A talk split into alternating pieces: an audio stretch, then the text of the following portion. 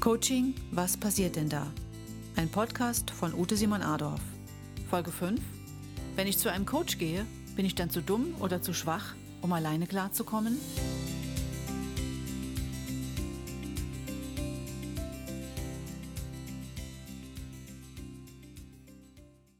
In der heutigen Folge geht es um die Frage, wenn ich zu einem Coach gehe, ob ich dann zu dumm oder zu schwach bin, um alleine klarzukommen. Im Gegenteil.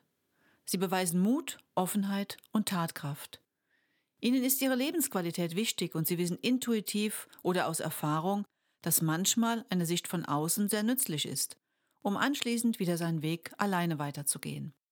Mal ehrlich, wo sortieren Sie gedanklich die Menschen ein, die entweder ständig jammern oder einfach nur auf der Stelle treten?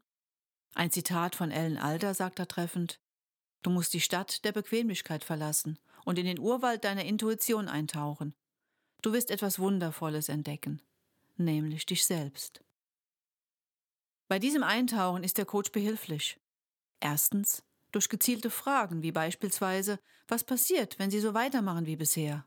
Zweitens anhand von Übungen.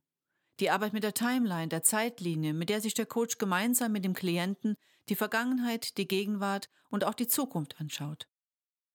Und drittens durch die Anwendung von Metaphern. Durch ziel- und lösungsorientiertes Arbeiten sparen Sie mit einem Coaching oftmals wertvolle Zeit, Energie und letztlich auch Geld.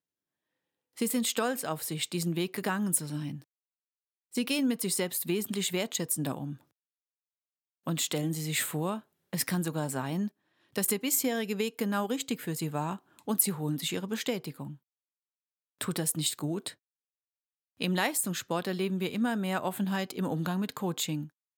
Es ist legitim, einen Coach zu haben und sogar eher unprofessionell, wenn man keinen hat. Lernen wir von den Sportlern.